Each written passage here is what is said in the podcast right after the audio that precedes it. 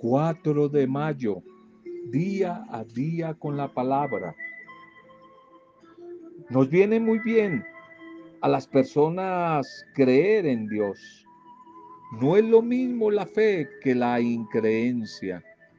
Y todos nosotros debemos imitar a nuestro Señor y no otras formas de comportamiento. En el, Evangelio aprendemos a conocer, alabar, adorar a Dios, pero a servir a Dios a través de la vida de los demás. Y cuanto más crecida en nuestra espiritualidad, más recogida va a vivir una persona en lo íntimo de su alma. Tanto más potente va a ser esa irradiación y atracción que va a despedir desde sí misma para los demás. Edith Stein.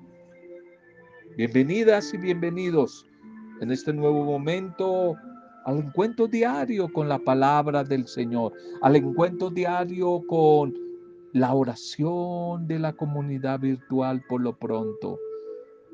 Bendiciones allí a tu vida, a tu familia, en el lugar que eh, tienes por residencia en este tiempo.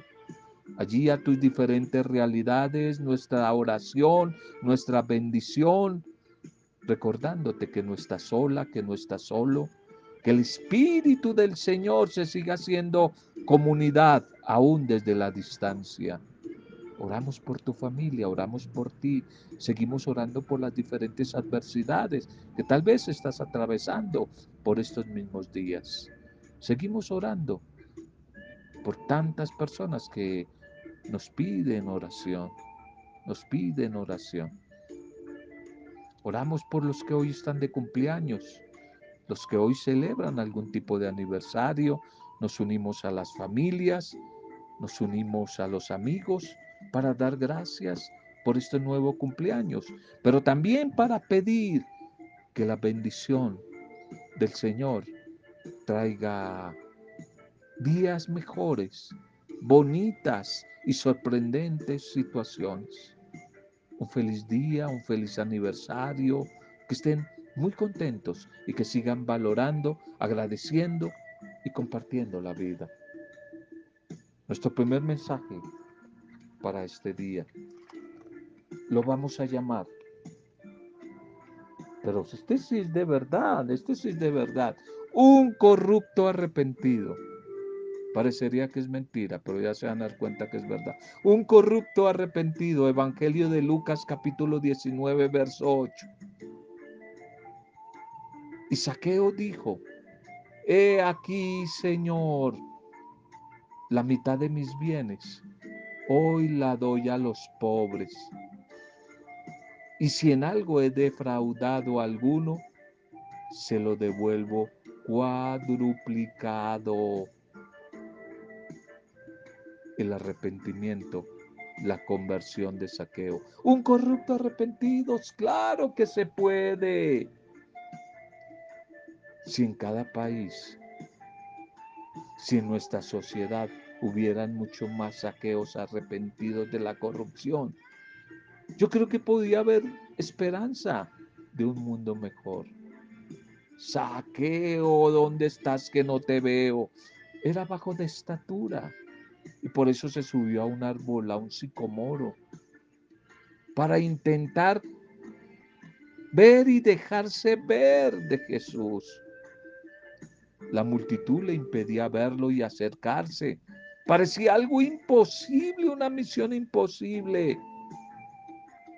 Mas, sin embargo, él buscó en medio de las adversidades y de los obstáculos de la multitud el momento exacto para dejarse ver a Jesús. Oye la duda, ¿quién vio a, a quién primero? Según el Evangelio, Jesús primero vio a Saqueo. Lo vio allí trepado. Le dijo Saqueo, bájate, que hoy voy a cenar a tu casa. Y allí en medio de la comida, quizás como entrada, como para romper el hielo, tratando tal vez de hacer el primer brindis. este personaje, este corrupto saqueo, confiesa públicamente su pecado, públicamente su pecado. Y la decisión más difícil para un corrupto, sentir arrepentimiento y devolver y recompensar todo el mal causado a las otras personas, especialmente a los más pobres. Claro, la sorpresa fue grande. La fama de este cobrador de impuestos, como de la mayoría de los publicanos,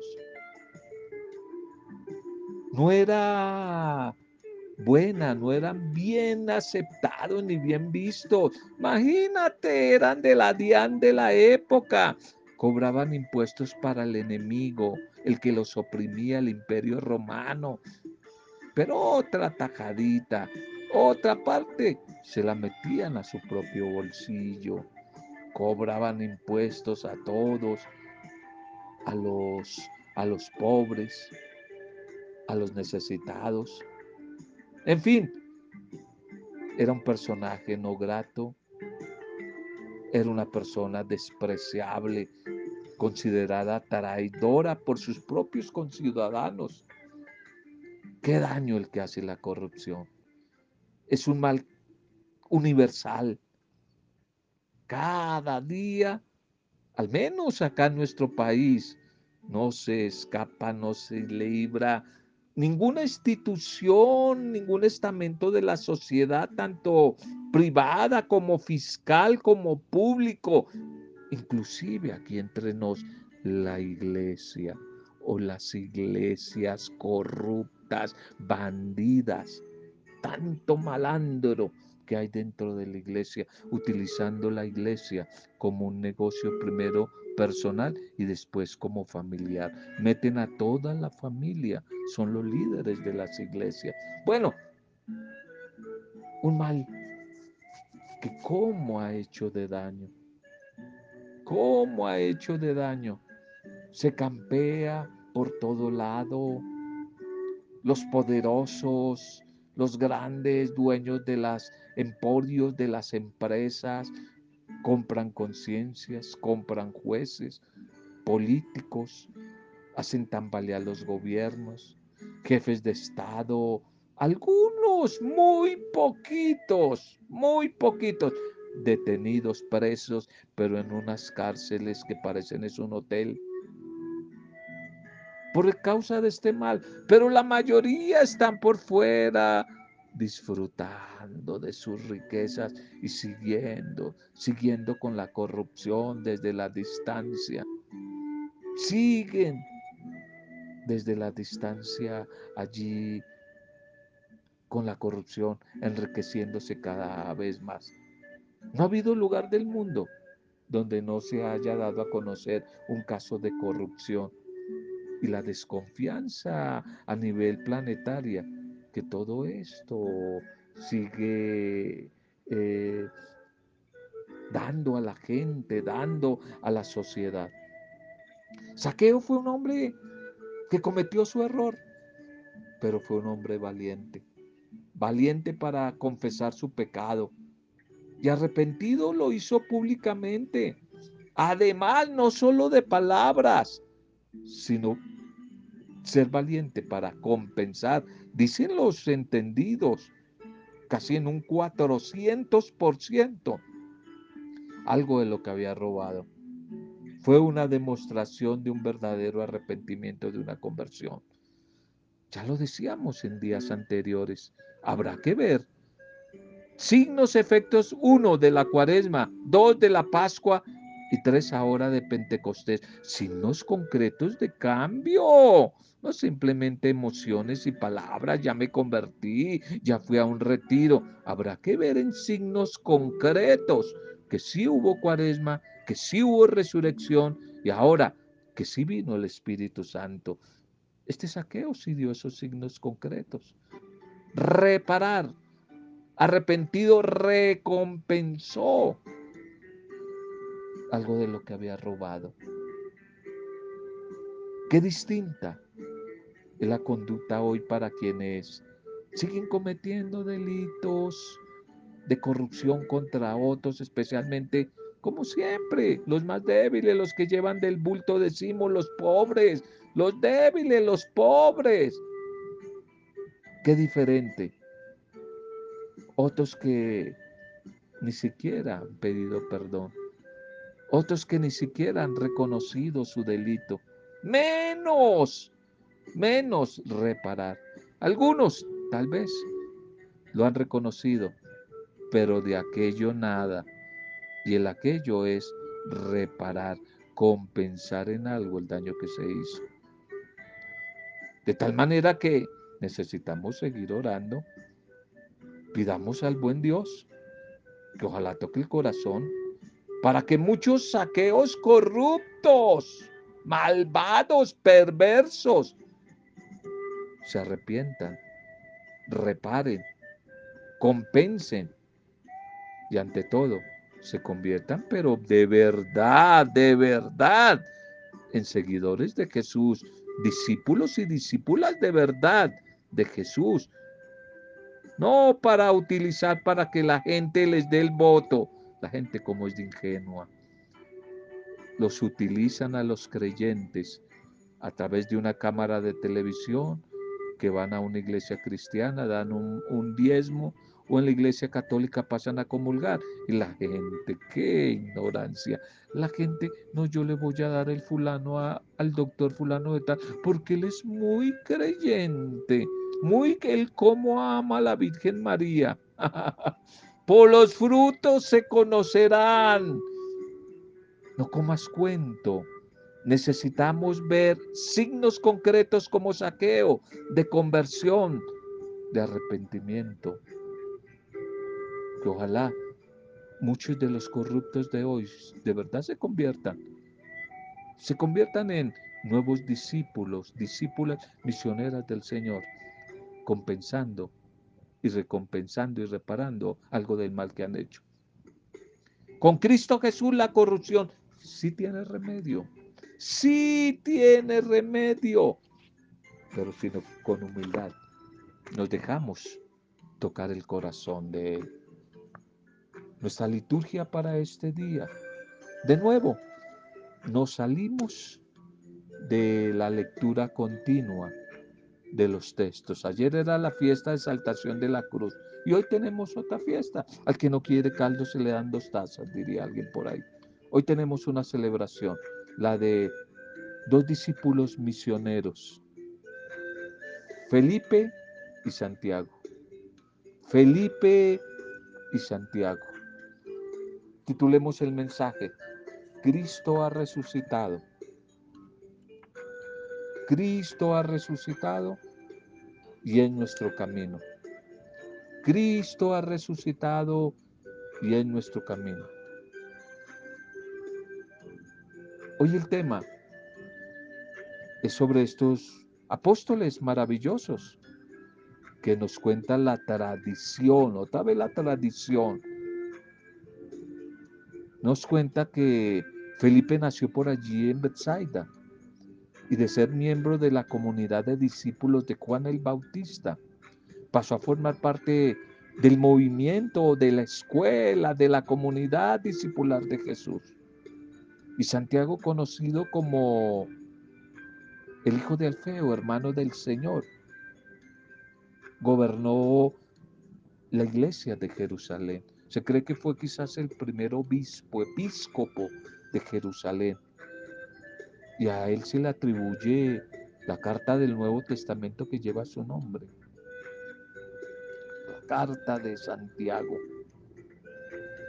Tal vez la razón de ser de esta celebración, como la de ayer, eh, es la dedicación de una basílica. Ayer era la basílica del Gólgota allí. Hoy es la basílica muy conocida, que claro que tú la debes también conocer, la que queda allí en Roma, la de los doce apóstoles en Roma, por allí por el siglo VI, en, en donde según cuenta la tradición, no es ratificado por la ciencia ni por la historia, según cuenta la tradición, allí se depositaron las reliquias de estos dos grandes personajes, Felipe y Santiago. La primera lectura para hoy.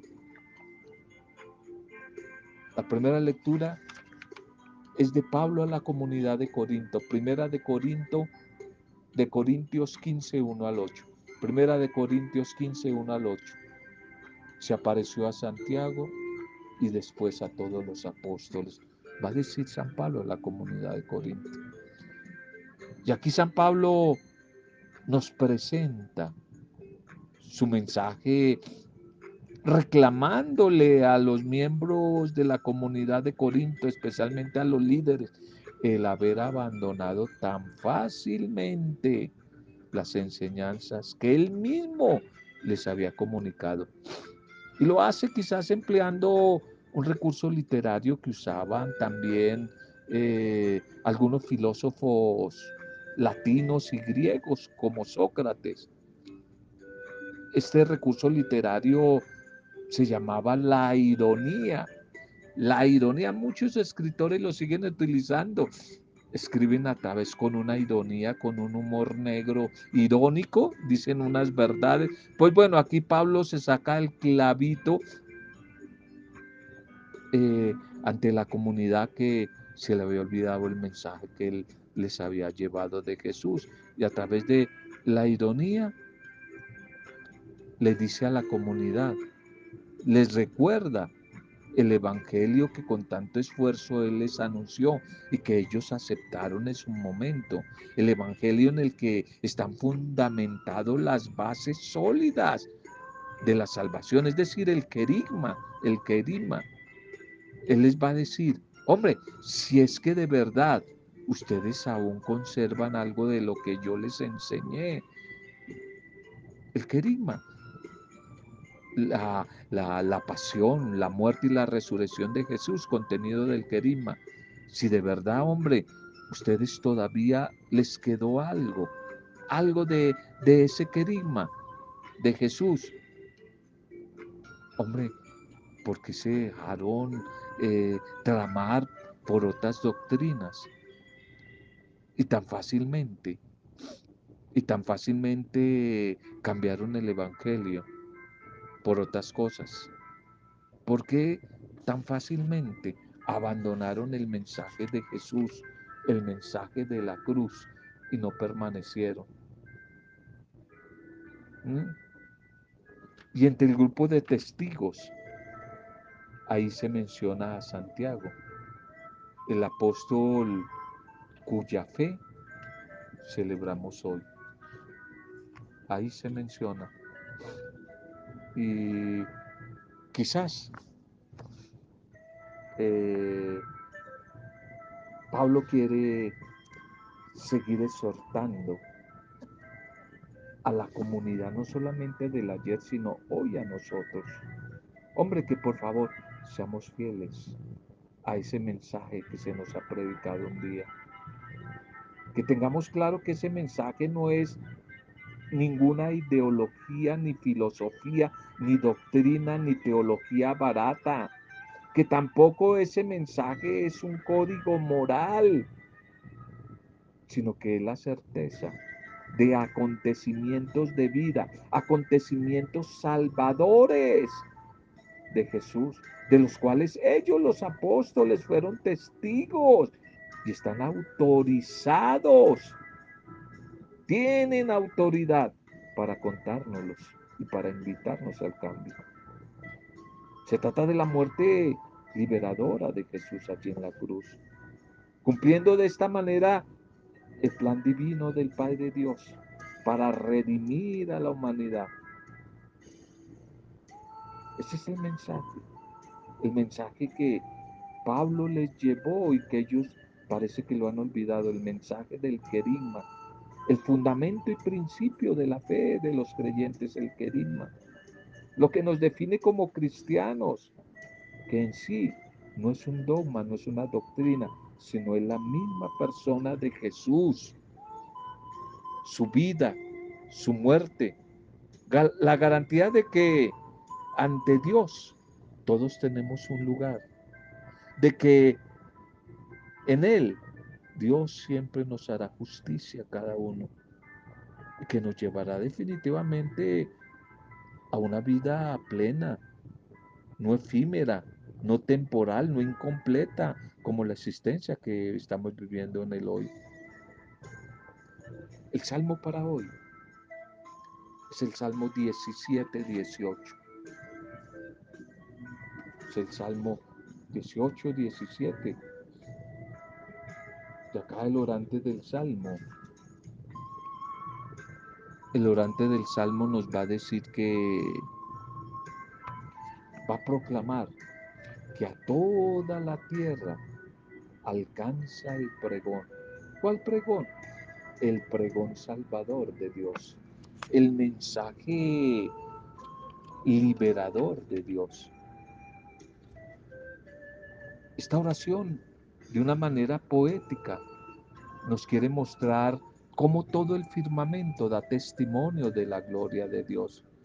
Toda la creación irradia no solo su presencia, la presencia del buen Dios, sino que nos muestra su belleza y esa grandeza inocultable.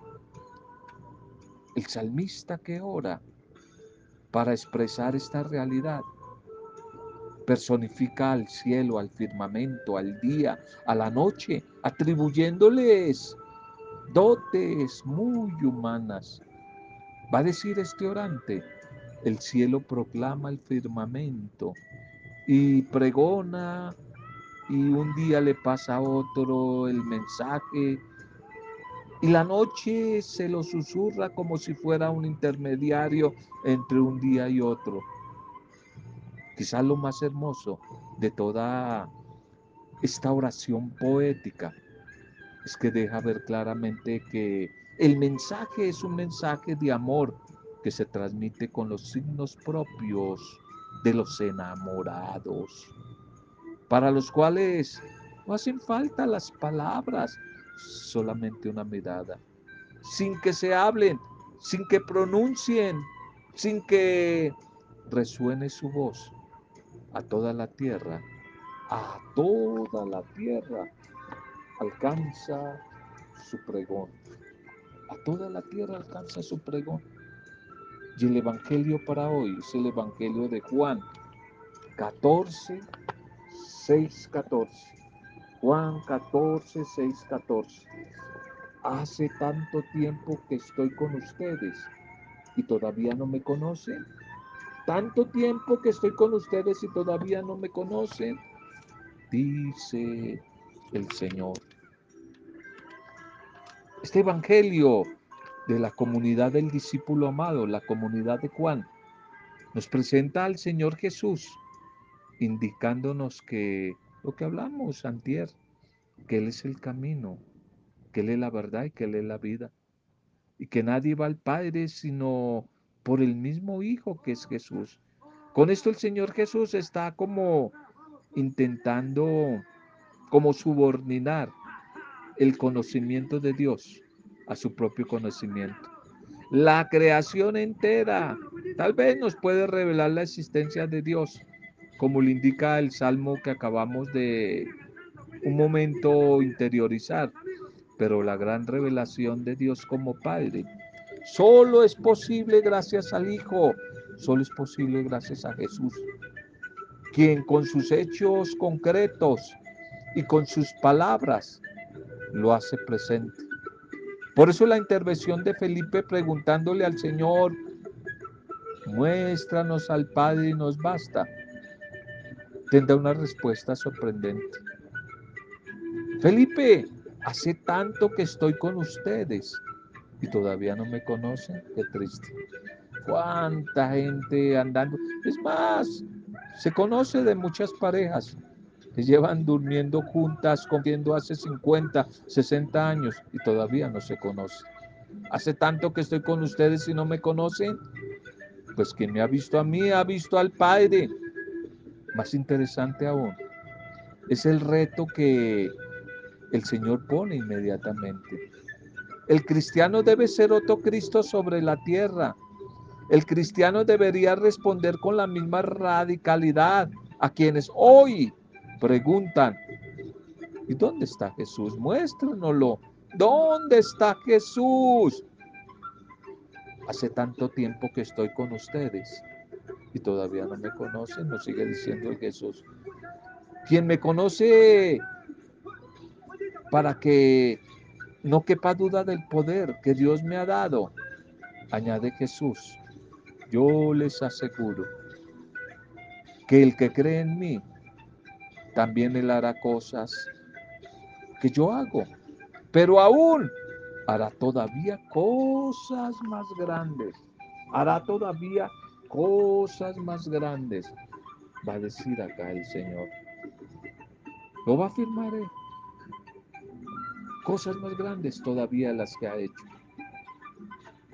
Hay que entender que estos apóstoles estaban influenciados con la idea de que los judíos se habían formado sobre la persona del Mesías y por eso esperaban un Mesías o un liberador terrenal y político.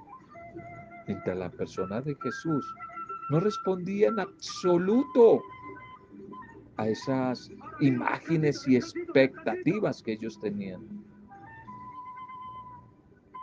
Por eso ellos no lo logran entender, no lo logran captar. Y el Señor les otorga a ellos también el poder de hacer milagros. Les promete que estará siempre con ellos y cualquier cosa que pidan en su nombre, Él la concederá.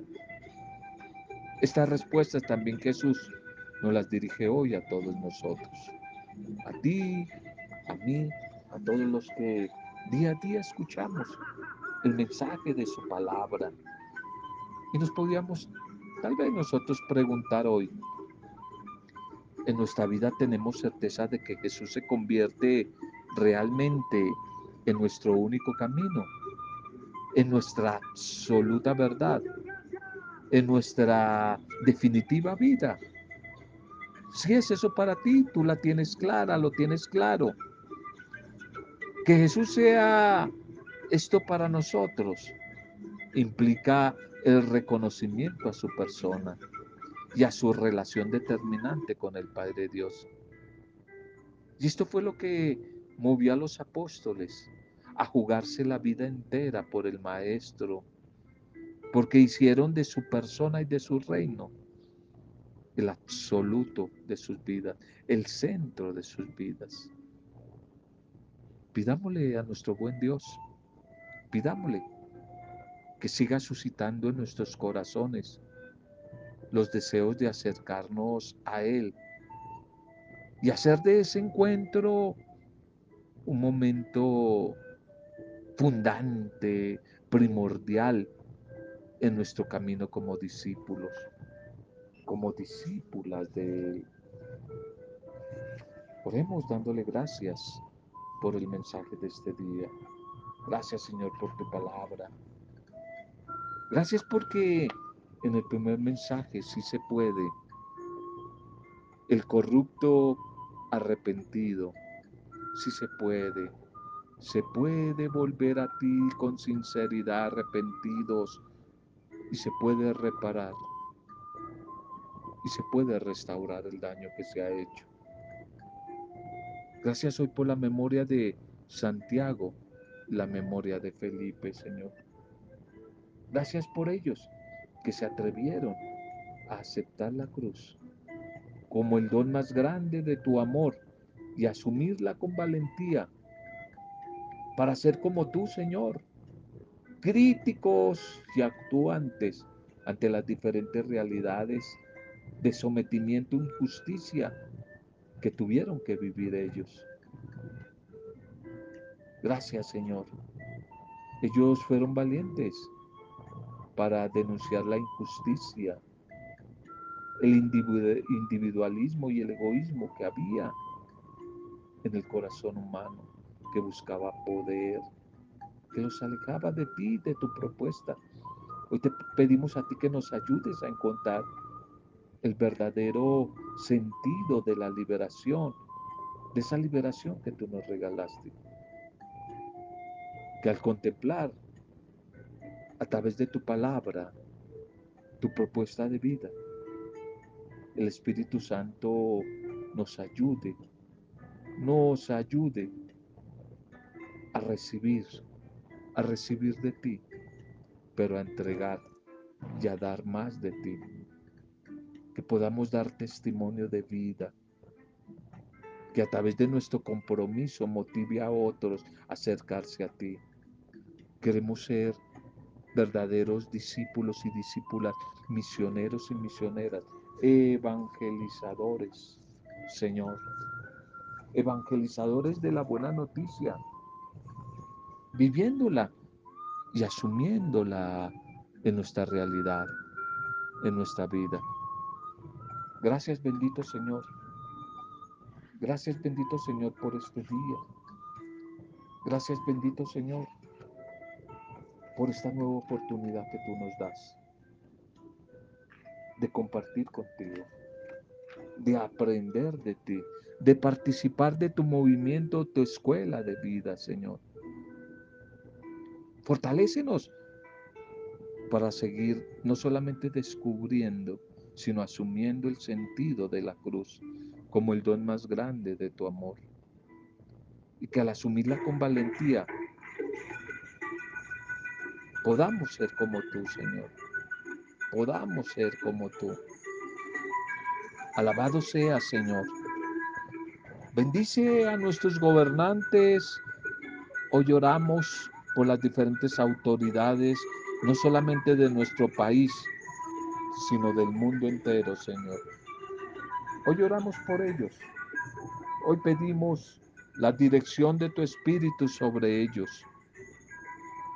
Hoy oramos por los diferentes autoridades civiles, políticas, económicas, sociales, religiosas, los líderes de nuestras iglesias, Señor. Hoy oramos por ellos. Oramos especialmente por la vida de las discípulas y de los discípulos misioneros y misioneras.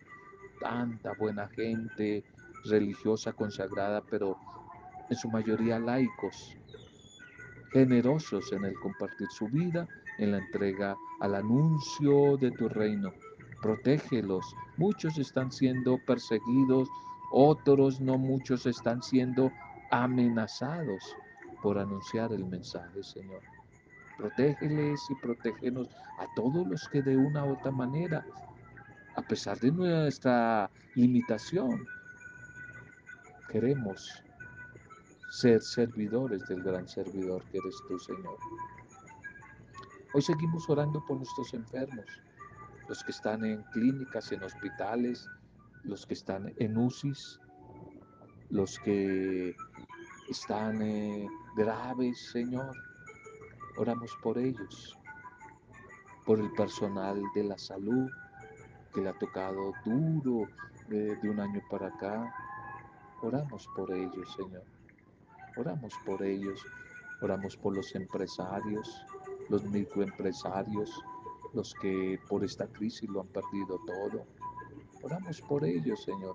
Oramos por los desempleados, tantas personas, conocidos, familiares, amigos, gente de iglesia que ha quedado sin trabajo por esta pandemia. Oramos por ellos, Señor. Ábreles puertas de trabajo. Tú eres el Dios proveedor, buen pastor. Que no les falte nada. Que no les falte nada en tu misericordia. Provéeles el pan de cada día y haznos a nosotros generosos para compartir con el hermano que necesita, Señor. Oramos por los desplazados, por los migrantes, Oramos por ellos, por los habitantes de calle. Oramos por el corazón de muchos que se ha dejado llenar de violencia, violencia, con violencia. Quieren responder a la injusticia y, reclamar sus derechos, pero con violencia, Señor. Sana ese corazón herido de todas esas personas violentas. Sánales. Hoy oramos por ellos. Hoy oramos por ellos, Señor. Pedimos por cada uno de ellos. Oramos por nuestras familias, las dificultades que hay en cada familia. Es el momento de que tú ores conmigo. Entrégale tu familia, los tuyos, nuestros parientes, nuestros amigos que están en dificultades, nuestros vecinos del lugar donde habitamos. Ora por ellos. Pocas veces oramos por nuestros vecinos, a veces ni les conocemos y en su silencio pueden estar escondiendo una necesidad muy grande. Oramos hoy por ellos, nuestros vecinos, oramos por nuestra ciudad, nuestro pueblo, nuestra vereda. Oramos por nuestra nación, nuestro país, pero también oramos por otros lugares donde tú nos has abierto puerta de bendición, otras naciones. Damos gracias, pero también oramos por esos gobernantes, por las dificultades que pueda estar atravesando esa nación. Te alabamos, Señor. Te bendecimos. No cesamos de agradecerte, de valorar tu amor y tu misericordia. Y todo lo hacemos desde la intercesión de tu Santo Espíritu. Tú no lo recordaste. Tú no, no, no, lo recordaste en tu palabra, allí en la carta a los romanos en el capítulo 8 que nosotros no sabemos orar como es debido, pero que el Espíritu Santo viene en nuestra ayuda, viene en nuestra intercesión y Él ora a través nuestro y desde nosotros. En la intercesión de ese mismo Espíritu, solo para alabanza, gloria y adoración tuya, Padre Dios, en el nombre de Jesús el Señor, en el nombre de nuestro Salvador, de Jesucristo, buen pastor, en el nombre de Él, con acción de gracias y alabanza Siempre en compañía de María, nuestra buena madre, la discípula perfecta, hemos compartido este mensaje de hoy. Roberto Zamudio de día a día con la palabra. Amén.